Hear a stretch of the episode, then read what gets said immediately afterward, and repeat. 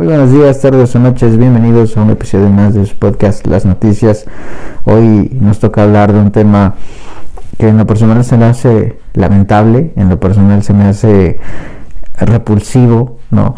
Se me hace un ataque directo a la libertad de expresión que todo mexicano debería tener por garantía. Eh, pero bueno, eh, ustedes saben que hay un programa del gobierno federal eh, llamado Sembrando Vidas. Bueno, hace unas horas solamente tiene que salió un reportaje entre en colaboración de varios periodistas, entre ellos Carmen Aristegui, entre ellos la revista Proceso.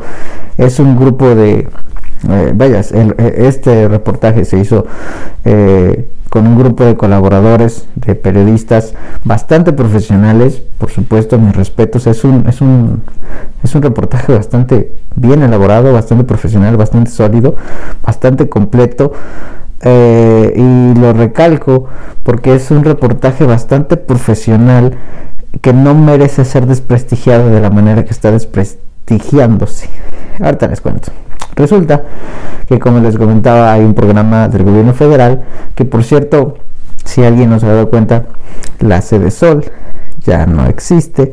De eso platicamos, ya lo se había grabado lamentablemente, pero bueno, eh, con Cristian, el, el, episodio último que hice del podcast con Cristian, Estamos hablando justamente de eso, de que ya no existe la sede Sol y de que ahora los programas sociales pues son administrados directamente por el gobierno federal a través de una otra secretaría, pero tal no hay una secretaría que se dedique eh, directamente al desarrollo social eh, eh, exclusivamente, ¿no?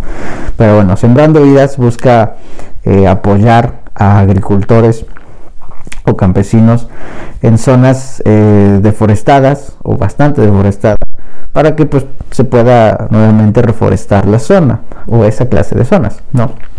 Bien, pues resulta que la polémica surgió porque este reportaje eh, saca a la luz que los hijos del presidente López Obrador están siendo beneficiados eh, directamente en el sentido de que sospechosamente Ah, bueno, eh, es que para hablar de esto hay que hablar de muchas cosas. No sé si alguien se acuerde al inicio del sexenio, el hijo mayor de AMLO, no me acuerdo cómo se llama, el hijo mayor de AMLO eh, le preguntaron, oye, ¿y, qué onda? ¿Qué vas a hacer tú ahora que, que, tu papá es presidente, ¿no? Y de que se supone que no quiere que se involucren ustedes en la política y en la vida pública, etcétera. Y él dijo, híjole, pues la neta, pues la neta no sé, ¿no? O sea, no, estoy muy seguro y así. El vato era un niño, en pocas palabras, ¿no? Bueno, hoy, tres años después, tres años desde que inició el sexenio, pues el vato ya es un empresario, ¿no? Y ya de repente tiene una fábrica de chocolates, que por cierto es bastante famoso y bastante grande. Quién sabe cómo se financió, ¿verdad? Pero bueno, tiene una fábrica de chocolates, los chocolates se llaman Rocío, que por cierto no se pueden vender como que muy legalmente porque no, cumplen los requisitos necesarios para venderse legalmente. Ah, tienen dirección, o sea, tan solo para ponernos en contexto, esta empresa Chocolate Rocío tiene dirección en Delaware, Estados Unidos. Así que, eh, no, eh, de recursos, pero bueno, eh, resulta que estos vatos pues tienen sus terrenos de muchas hectáreas en Tabasco.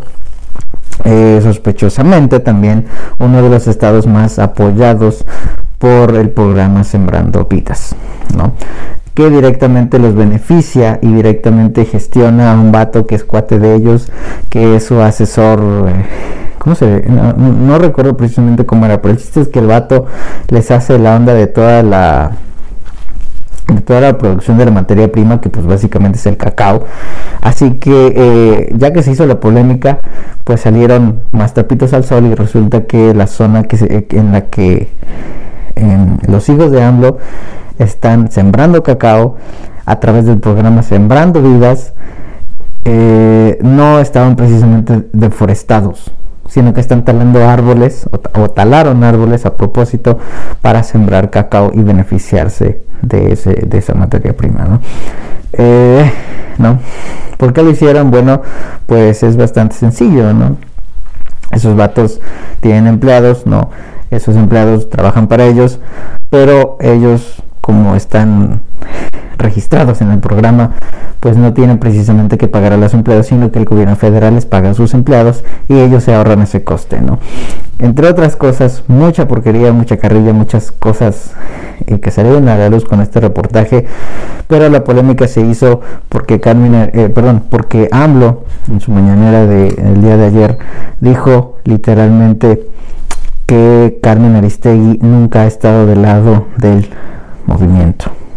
¿De qué movimiento? Pues del movimiento obradorista, del movimiento de la 4T, del movimiento de Morena. No sé precisamente a qué movimiento se refiera, pero eso dijo, no. Carmen Aristegui nunca está del lado del movimiento, ¿no? Y dijo otras cosas. Eh, sin temor a equivocarme, Carmen Aristegui ha sido una de las periodistas más audaces, más intrépidas. Eh, o no manches, o sea, viejo, fue la periodista que publicó el reportaje de la Casa Blanca de Peña Neto. O sea, para todos los chairos que vayan a decir, nah, y es que la Carmen Misterio no estaba en las secciones anteriores, ¿por qué no reúne en las secciones? No, sí estuvo ahí, dijo. Sí estuvo ahí, destapó el PAN y destapó el PRI, destapó todo el mundo. Y ahorita que está destapando los de Morena, ah, no, eso ya no me gusta, ¿no? Dices, eh, no. No sé qué es hipocresía si esto no es, pero viejo, no. Hay muchas cosas que me molestan, ¿no? Pero creo que cuando alguien en una posición de poder ataca directamente a la libertad, en este caso a la libertad de expresión, hay un grave problema en serio. O sea, o sea ya, ya, ya meterte con la libertad de expresión de la gente es algo complicado. ¿no? Lamentablemente, eh, pues Obrador sale a, decir cualquier cosa en la mañanera y la gente le hace caso, ¿no? O sea, ahorita lo de la variante de Omicron está bien, bien fea la situación, ¿no? Varios países, pero varios países acaban de, de, anunciar medidas nuevamente de confinamiento, medidas de, restricción de viajes, etcétera. México dijo que no iba a hacer nada, ¿no? Bueno, eso, ese es otro tema, ¿no? Tal vez sí, la economía se tiene que mover, etcétera.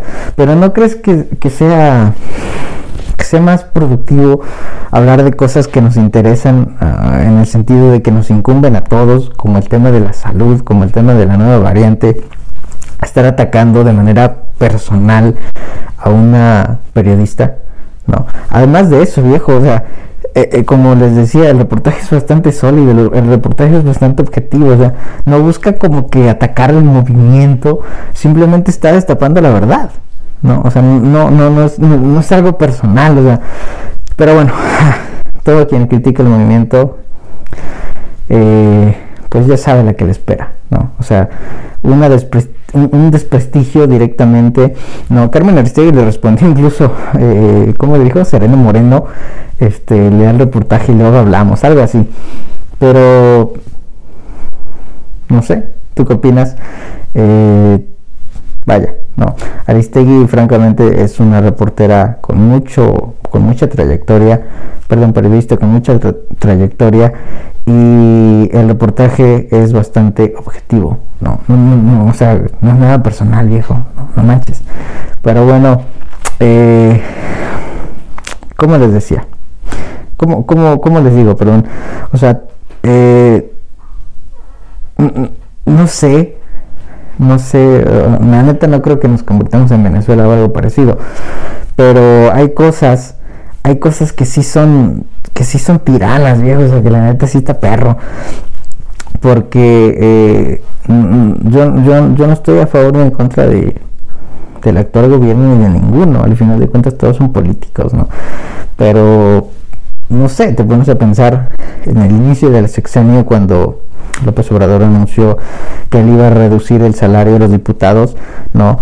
Eh, le preguntaron a un diputado, no, eso nunca se va a olvidar, y, acerca de la reducción de salarios, porque esos vatos, o sea, el presidente, si no mal recuerdo, por lo menos en el inicio del sexenio, ganaba creo que unos 130 mil baros mensuales y los diputados se clavaban dos o tres veces eso al mes.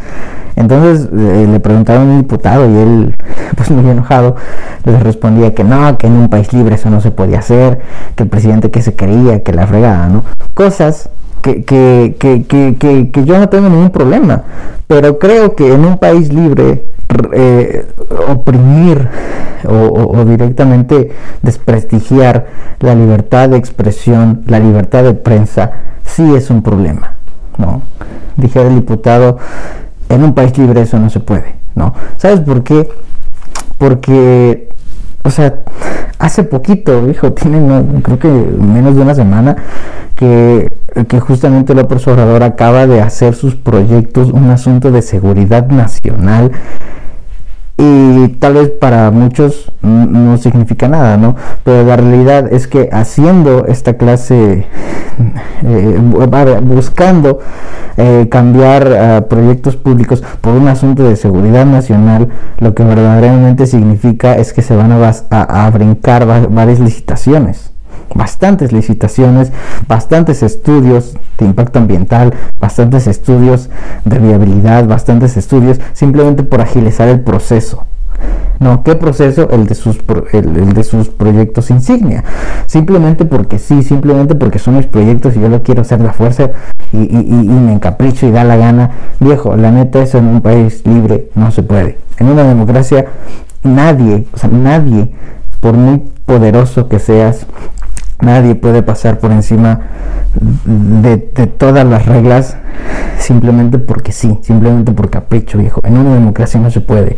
En una democracia, aunque el presidente X quiera hacer X proyecto, tiene que pasar por la Cámara de Diputados, por la Cámara de Senadores, o por la Cámara Alta y la Cámara Baja, o por todo el sistema que justamente es el sistema ideado para que no cualquiera pueda hacer lo que quiera, sino que tenga ciertas limitaciones y ciertas regulaciones, pero no, no, simplemente para brincarse el proceso ya es un asunto de seguridad nacional y se hace ahorita, porque yo digo, dices, viejo, no, pero bueno, eh, al final de cuentas es, ¿tú qué opinas? No, el reportaje es público, cualquiera lo puede leer, si ustedes tienen la oportunidad de leerlo, léanlo no me extrañaría el enriquecimiento ilícito y sospechoso de los hijos de López Obrador.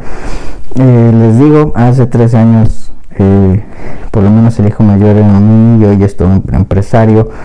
Eh, ah, ¿no? O sea, cuando Peña Nieto favoreció a sus hijos con a través del gobierno federal, ah, el Peña Nieto. Pero cuando AMLO beneficia a sus hijos a través del gobierno federal, oh, no, ahí, ahí no dice nada más, ahí no decimos nada, no, pero bueno, eso es lo que pasó. Eh, nada más. ¿Ustedes qué opinan? Eh, me indigna. A mí la neta personalmente sí me indigna. Creo que es algo. Creo que es algo lamentable. ¿No? El reprender o el suprimir o el desprestigiar la libertad de expresión y la libertad de prensa es algo que no debería de pasar definitivamente, ¿no? Ni hoy, ni porque sea López Obrador, ni, ni mañana con otro presidente, nadie en una democracia, en un país libre, eso no debería de pasar. Por lo menos eso es lo que opino. Pero bueno, ¿tú qué opinas? Nos vemos y saludos.